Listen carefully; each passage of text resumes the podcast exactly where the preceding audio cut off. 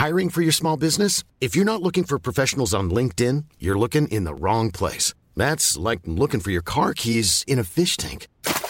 LinkedIn helps you hire professionals you can't find anywhere else, even those who aren't actively searching for a new job but might be open to the perfect role. In a given month, over 70% of LinkedIn users don't even visit other leading job sites. So start looking in the right place. With LinkedIn, you can hire professionals like a professional. Post your free job on linkedin.com slash people today. When you make decisions for your company, you look for the no-brainers. And if you have a lot of mailing to do, stamps.com is the ultimate no-brainer. It streamlines your processes to make your business more efficient, which makes you less busy. Mail checks, invoices, legal documents, and everything you need to keep your business running with Stamps.com. Seamlessly connect with every major marketplace and shopping cart. Schedule package pickups and see your cheapest and fastest shipping options from different carriers. With rates up to 89% off USPS and UPS rates. And with the Stamps.com mobile app, you can take care of mailing and shipping wherever you are. Make the same no-brainer decision as over 1 million other businesses with stamps.com. Sign up with code program for a 4-week trial plus free postage and a free digital scale. No long-term commitments or contracts. That's stamps.com. Code program.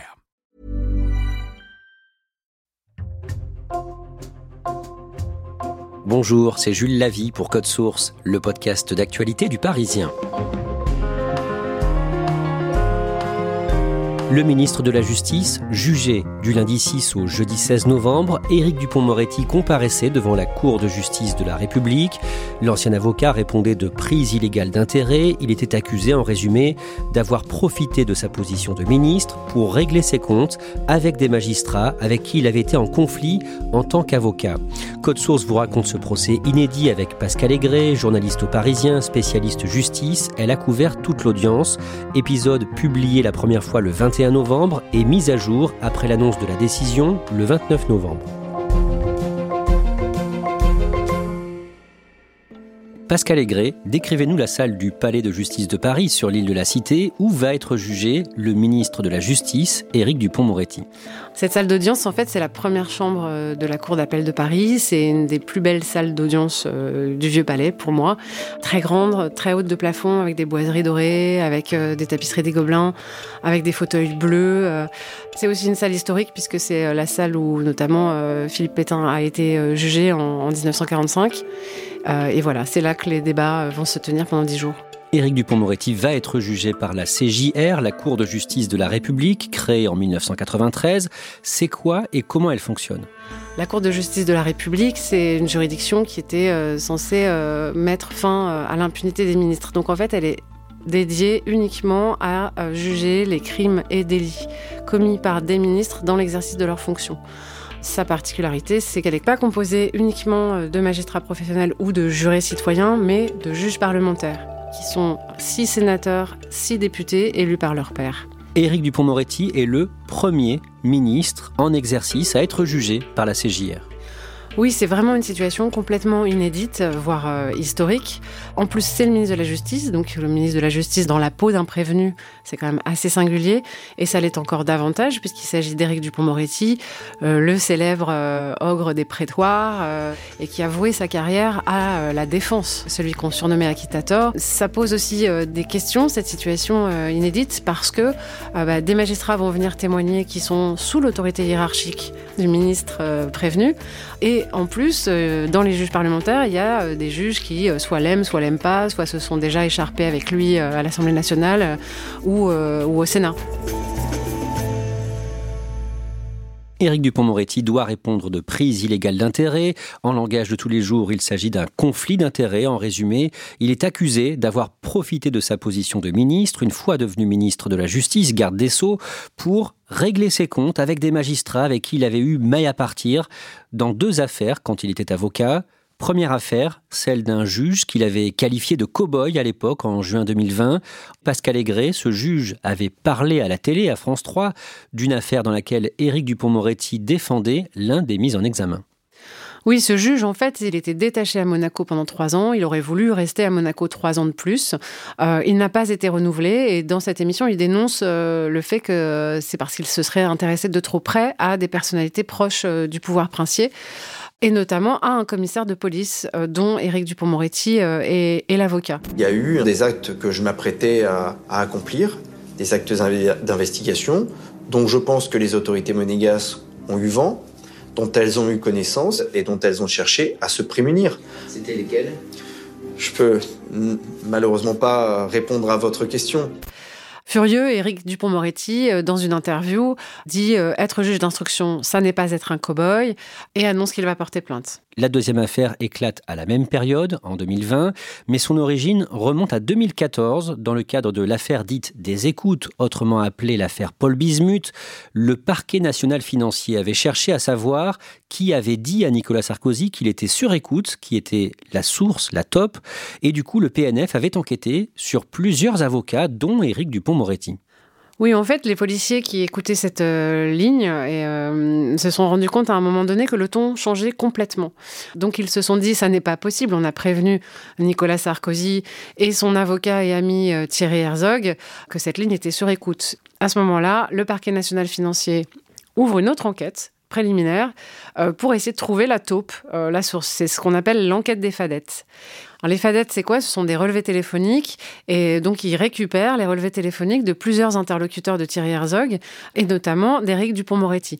Cette enquête, en fait, on apprend son existence seulement euh, en juin 2020. Et c'est à ce moment-là qu'Éric Dupont-Moretti, furieux contre le parquet national financier, dénonce l'enquête barbouzarde, c'est-à-dire en fait d'espions du PNF. Euh, il dit euh, on est chez les dingos, il parle de République des juges. Et là, on est quelques jours avant sa nomination au ministère. Pascal Aigret, avant d'en venir au procès, il faut en effet rappeler le calendrier des événements. Le 1er juillet, donc six jours avant la nomination d'Éric Dupont-Moretti comme garde des Sceaux, la ministre de la Justice en poste, Nicole Belloubet, ordonne une inspection de fonctionnement du parquet national financier. Oui, pour euh, Nicole Belloubet, en fait, c'est une façon de répondre à l'émotion euh, médiatique et politique euh, qu'a déclenché la révélation de cette enquête des fadettes. Elle dit, bah, nous, au ministère de la Justice, on a un outil pour ça. On va aller regarder de près comment a fonctionné ou mal fonctionné le parquet national financier, et en particulier dans cette enquête de, de. Pascal Aigret, deux mois et demi plus tard, Éric Dupont-Moretti, devenu ministre de la Justice, reçoit ce rapport de l'inspection qui ne vise nommément personne et il ordonne le 18 septembre 2020 une enquête administrative et il donne les noms de trois magistrats du parquet national financier du PNF qui sont visés. Au bout du compte, tous les magistrats, y compris euh, celui de l'affaire de Monaco, vont être blanchis. Mais ça, ça ne veut pas dire qu'il n'y a pas eu conflit d'intérêts. Ce qu'on reproche à Éric Dupont-Moretti, c'est d'avoir ordonné ces inspections administratives contre, d'une part, le juge de Monaco, d'autre part, les, trois euh, magistrats euh, du parquet national financier. À partir du moment où euh, on pouvait le soupçonner d'avoir un intérêt à les faire poursuivre ou punir, alors qu'il les avait critiqués vivement en tant qu'avocat, et que lui, ministre, il utilise son pouvoir pour ordonner des enquêtes qui peuvent aboutir à des sanctions, il se trouve possiblement en infraction. D'un mot donc, pour l'accusation, il n'aurait pas dû continuer à s'occuper de ces dossiers Non, il n'aurait pas dû s'en occuper du tout, il aurait dû s'abstenir ou euh, les confier à, quelqu'un d'autre, ce qu'on appelle se déporter, et c'est d'ailleurs ce qui sera fait plus tard, euh, puisque toutes ces questions-là vont être confiées au Premier ministre. Éric Dupont-Moretti risque en théorie une peine de 5 ans d'emprisonnement et 500 000 euros d'amende. Alors on en vient maintenant au premier jour du procès, le lundi 6 novembre. L'autre fait du jour, c'est ce procès inédit, celui d'un ministre de la Justice toujours en exercice. Éric Dupont-Moretti comparaît depuis aujourd'hui devant la Cour de justice de la République pour prise illégale d'intérêt. Pascal Aigret, décrivez-nous l'atmosphère qui règne au Palais de justice de Paris. Moi, je dirais que l'atmosphère, elle est fébrile et médiatique aussi. Il y a beaucoup de photographes, beaucoup de caméras, beaucoup de forces de l'ordre beaucoup de public qui a vraiment envie de rentrer dans cette grande salle. Et évidemment, il y a très peu de place, donc euh, pas beaucoup de gens euh, ne rentreront. Et euh, évidemment, tout le monde guette l'arrivée d'Éric Dupont-Moretti, qui va rentrer en, fait par un autre escalier que l'escalier principal. Donc voilà, il va presque se glisser dans la salle d'audience. Et donc vous, pour le Parisien, vous avez bien sûr accès à cette salle. Est-ce que vous pouvez nous la décrire au tout début du procès? Nous, on est tous installés sur une mezzanine. On voit arriver Éric Dupont-Moretti qui est installé aller à une table qui lui est entièrement réservée, une table avec une nappe bleue. Il y a ces fauteuils bleus et il y a euh, donc tous les magistrats euh, et juges euh, parlementaires. Ils sont très nombreux puisqu'il y a non seulement les trois magistrats, plus leurs suppléants, les greffiers, l'huissier, plus les douze juges parlementaires et leurs suppléants. Donc ça fait vraiment beaucoup de monde. C'est très solennel, c'est très impressionnant et tout d'un coup on entend trois petits coups, toc toc toc, la cour à l'ouverture du procès, le président de la Cour de justice de la République invite le ministre Éric Dupont-Moretti à s'exprimer. Oui, c'est l'usage. Au début d'un procès, on donne toujours la parole une première fois euh, au prévenu ou à l'accusé. Donc c'est ce que fait le, président euh, Dominique Paute. Donc Éric Dupont-Moretti euh, s'approche lentement de la barre et il dit voilà je vais vous expliquer quel est mon état d'esprit pour lui ce procès est une épreuve et on sent une émotion à ce moment-là il dit aussi qu'il a l'intention euh, de se défendre et de répondre aux questions. Ensuite, c'est au tour du procureur général Rémi de s'exprimer. Souligne la, gravité euh, d'une affaire qui met en cause la probité d'un ministre de la Justice, qui est le ministre du droit et de la loi. Il dit aussi que euh, ça pose des difficultés le fait que ce soit un ministre en, en exercice, et puis il lance une sorte d'avertissement en disant nous devrons mettre de côté la connaissance que nous pouvons avoir de tel ou tel protagoniste dans ce procès. C'est-à-dire qu'il dit en gros nos relations euh, professionnelles ou amicales, il faut qu'on les oublie. Euh, c'est une sorte de, mise en garde. Comment réagissent Éric Dupont-Moretti et ses avocats Éric Dupont-Moretti le fixe euh, en lui lançant des regards noirs, il grommelle. Et l'une de ses avocates, Jacqueline Lafont, se lève et s'étonne de ce qu'elle qualifie de préréquisitoire. Au second jour de son procès, le mardi, Éric Dupont-Moretti raconte notamment ses débuts au ministère de la Justice, donc en juillet 2020. Il raconte à quel point cette prise de fonction est compliquée pour lui cet univers de la chancellerie, euh, de tous les lieux de, pouvoir, lui est complètement inconnu. Lui, ce qu'il connaît, ce sont les cours d'assises, en fait, euh, les tribunaux. Il a cette expression, il parle de j'avais une connaissance charnelle de la communauté judiciaire, mais pas technocratique. Et il doit tout découvrir. Alors déjà, il doit porter des cravates, parce qu'il n'en porte jamais, donc il va acheter des cravates. Plus sérieusement, il doit euh, s'occuper des prisons, alors qu'on est encore en épidémie de Covid. Il explique aussi qu'il doit même apprendre à parler comme un ministre. Tout ça pour dire qu'il n'a pas la tête à penser aux affaires pour lesquelles il est accusé aujourd'hui. Au milieu de ces mille choses à faire, ces deux dossiers ne sont euh, pour lui rien du tout. Ce jour-là, Éric Dupont-Moretti est interrogé pendant 4 heures. Comment il se défend? Lui parle d'instrumentalisation et considère que son procès est un procès en, illégitimité. C'est-à-dire qu'en fait, dès le départ, sa nomination a surpris, mais aussi on a dit, lui, Éric Dupont-Moretti, ne peut pas être euh, ministre de la Justice parce qu'il est hostile à la magistrature, parce que c'est vrai qu'il a beaucoup critiqué le corporatisme des magistrats, par exemple, dans deux livres. Euh, donc il est évident que sa nomination, elle fait pas plaisir à tout le monde. Et puis, euh, il pose clairement sa ligne de défense. Non, il n'est pas un irascible vengeur démasqué. Il a fait confiance à son administration, il s'est reposé sur ses avis et donc euh, il n'a jamais vu de conflit d'intérêts. Il finit par s'emporter en disant mais cette histoire de règlement de compte, ça commence à bien faire.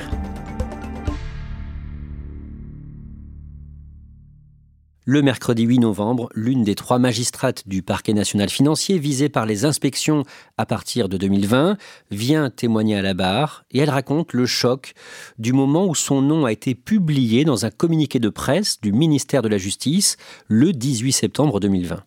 Oui, euh, elle s'avance à, la, barre euh, dans un costume euh, pantalon noir. Elle est blonde, elle a des lunettes à monture rouge. On la sent extrêmement euh, crispée et en même temps euh, déterminée, habitée par une froide colère. Et elle dit que ce jour-là, elle a littéralement eu l'impression qu'un immeuble s'effondrait sur sa tête ce communiqué de presse qui livre les noms, pour elle, c'est d'abord une atteinte euh, à la présomption d'innocence. Elle explique qu'elle va traverser euh, tous les mois de l'inspection comme euh, un zombie, que pendant trois années, elle va être empêchée de travailler à cause de ce dossier. En fait, on sent un impact très fort sur sa vie. Elle a une formule pour résumer son sentiment sur cette affaire. Pour elle, les choses sont claires. Dans ce dossier, euh, dit-elle, euh, le ministre a vengé l'avocat. Le jeudi, Pascal Aigret, les débats entrent dans le vif du sujet, avec notamment le témoignage de l'ancienne directrice de cabinet d'Éric Dupont-Moretti, ministre de la Justice. Elle s'appelle Véronique Malbec, et avec elle, on entre dans les coulisses de la décision de lancer des enquêtes administratives contre les magistrats du PNF. Avec Véronique Malbec, on rentre dans euh, les SMS, les coups de téléphone, euh, les mails qui sont échangés entre elle et les conseillers justice de Matignon, euh, elle, le conseiller justice de l'Élysée. il y a une multitude d'échanges qui sont décortiqués pour comprendre pourquoi ils se sont orientés sur ces enquêtes administratives. Justement, en résumé, quelle est la grande question qui se pose à ce moment-là dans tous ces échanges de mails ou de SMS la grande question, c'est celle des suites à donner à ce rapport euh, sur le fonctionnement euh, du parquet national financier, qui, selon eux, a montré euh, pas mal de problèmes, voire des manquements disciplinaires. et donc, comment lui donner une suite? Pour ça, ils se disent, est-ce qu'on n'a pas deux solutions? C'est-à-dire, la première solution, c'est l'enquête administrative ordonnée par le ministre, mais qui donc l'implique, donc une enquête administrative. Et la deuxième solution, se demande-t-il, c'est est-ce qu'on pourrait pas saisir directement le Conseil supérieur de la magistrature, qui est une instance indépendante qui donc a euh, l'avantage, entre guillemets, de ne pas impliquer le ministre. À ce moment-là, la directrice de cabinet du ministre Éric Dupont-Moretti appelle François Molins, le procureur général de la Cour de cassation. Pourquoi est-ce qu'elle appelle François Molins? Elle appelle François Molins, dit-elle, parce qu'elle veut lui demander conseil, justement, sur euh, quelle est la, bonne voie. Il a aussi la casquette de euh, président du parquet du Conseil supérieur de la magistrature. Et donc, elle l'appelle et lui dit, voilà, quelle voie est la bonne selon toi? Lui, il répond que euh, s'ils veulent euh, aller euh, vers des poursuites disciplinaires, il faut d'abord qu'ils fassent diligenter une enquête administrative sur les magistrats et que c'est la seule voie possible en fait. Et puis par ailleurs, il consulte un très haut magistrat qui est son suppléant et, il se doute tout de suite parce que pour lui le conflit d'intérêt est évident qu'on cherche peut-être à, instrumentaliser le Conseil supérieur de la magistrature. Justement, Pascal Aigret, le même jour, François Molins doit témoigner et tout le monde dans l'assistance sait que les deux hommes, lui et Éric Dupont-Moretti, ne s'entendent pas du tout. Cette mésentente, elle, est précisément née de ces coups de téléphone, mais aussi ensuite d'une tribune que François Molins va signer dans Le Monde, où il parle déjà de conflits euh, d'intérêts euh, avérés, et puis du fait qu'ensuite, c'est François Molins, en tant que procureur général euh, de la Cour de cassation, qui va requérir son renvoi, le renvoi d'Éric Dupond-Moretti, devant la Cour de justice de la République. Donc vraiment, ces deux-là ne s'entendent pas, d'autant plus que pendant l'instruction, Éric Dupond-Moretti, lui, va utiliser François Molins en disant qu'il voulait se venger parce que, dit euh, Dupont-Moretti, François Molins voulait devenir garde des Sceaux et qu'il n'aurait pas supporté qu'il soit nommé à sa place. Alors que dit François Molins à la barre? À la barre, François Molins fait une sorte de mise au point. Alors déjà, il dit non, je n'ai jamais voulu être garde des Sceaux. Oui, j'ai eu ce coup de téléphone, mais moi, je n'ai pas donné de, de conseils. J'ai rappelé une règle de droit. On était obligé de passer par l'enquête administrative si on voulait aller au disciplinaire contre des magistrats du PNF. Comment réagit Éric Dupond-Moretti il reste finalement assez calme et euh, face à la cour, il dit dès le début on m'a savonné la planche. Il dit François Molins continue à le faire, même euh, à coup de tweets depuis qu'il est à la retraite. Mais aussi, on sent, moi je l'ai euh, perçu comme une sorte de regret, et il dit mais que même François Molins n'a jamais reconnu ce qu'il a fait lui pour la justice, et notamment le budget qui a été augmenté de façon euh, exceptionnelle, les états généraux de la justice, l'embauche de magistrats, de greffiers, les moyens qui ont été donnés. Je pense qu'il aurait bien aimé que ce magistrat euh, le soutienne. Le vendredi 10 novembre, c'est l'ancien Premier ministre Jean Castex qui vient témoigner. Il était à la tête du gouvernement pendant l'affaire et il défend le ministre de la Justice sur le fond du dossier, il, dit mais c'est moi le Premier ministre après le, qui récupérait ces dossiers contre les magistrats et ces dossiers et il en défend le bien fondé parce qu'il dit il y avait des éléments. La preuve, moi ensuite je suis allé au disciplinaire contre ces magistrats. Éric Dupont-Moretti prend la parole après ce témoignage de Jean Castex. Oui, Éric Dupont-Moretti demande à, Jean Castex s'il l'a déjà entendu euh, lui demander euh, de pousser les feux contre ces magistrats. Et euh, Jean Castex répond, la réponse est non, de façon très ferme.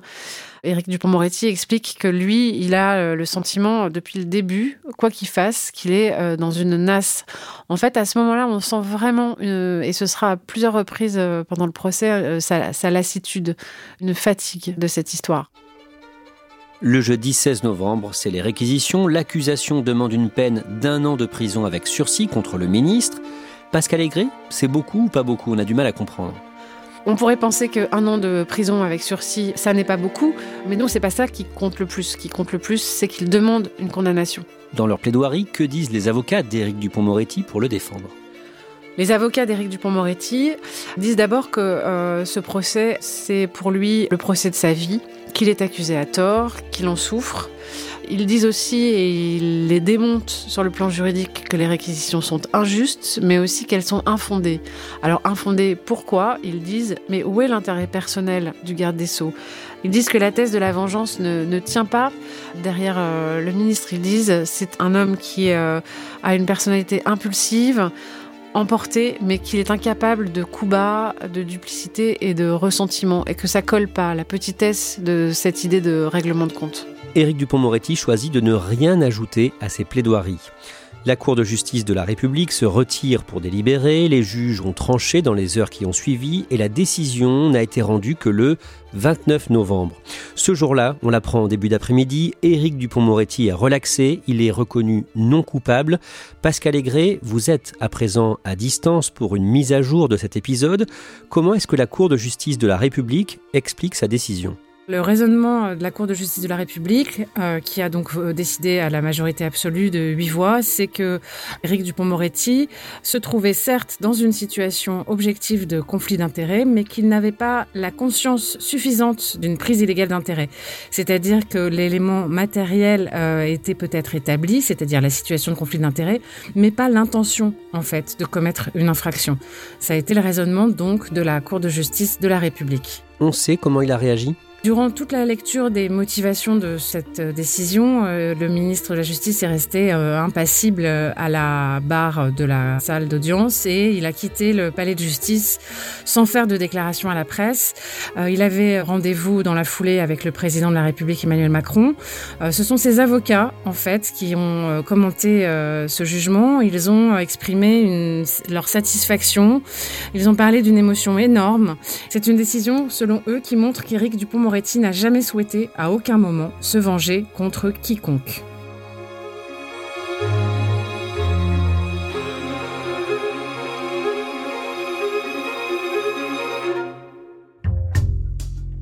Merci à Pascal Aigret. Code Source est le podcast d'actualité du Parisien. Cet épisode a été produit par Clara Garnier-Amouroux, Raphaël Pueyo et Barbara Gouy. Réalisation, Benoît Gillon.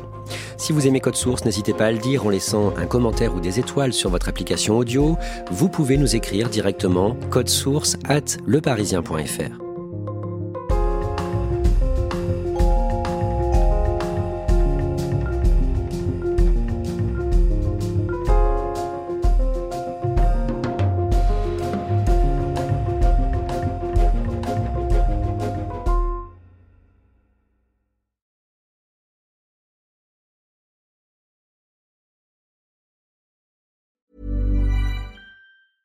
Hey, it's Paige DeSorbo from Giggly Squad. High quality fashion without the price tag. Say hello to Quince. I'm snagging high-end essentials like cozy cashmere sweaters, sleek leather jackets, fine jewelry, and so much more. With Quince being 50 to 80% less than similar brands. And they partner with factories that prioritize safe, ethical, and responsible manufacturing. I love that. Luxury quality within reach. Go to quince.com slash style to get free shipping and 365 day returns on your next order. Quince.com slash style.